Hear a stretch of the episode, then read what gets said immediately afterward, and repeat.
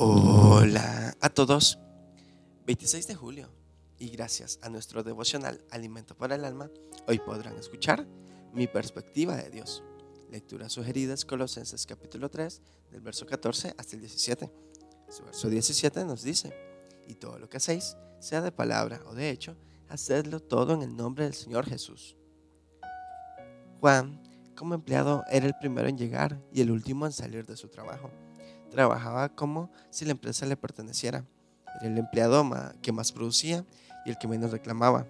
Una vez el patrón lo llamó aparte y le dijo, estoy muy agradecido por tu trabajo. Cumples tus deberes como si la empresa fuera tuya. El empleado respondió, no señor, cuide de todo como si la empresa fuera de Dios. Evidentemente, este hombre había entendido que el cristianismo no se limita a la iglesia. Es posible que muchos tengan que luchar para entender que la presencia de Dios no se limita a servicios fogosos en la congregación. Solo cuando tengamos conciencia de que Dios está presente en la totalidad de nuestra vida, le podremos glorificar con todas nuestras acciones. Aparte del mensaje bíblico, la retórica de nuestro mensaje al mundo está constituida por las acciones y el cumplimiento fiel del deber. El cristianismo el cristiano fiel es bendecido por Dios, por la bendición va más allá, porque siempre alcanza a otros.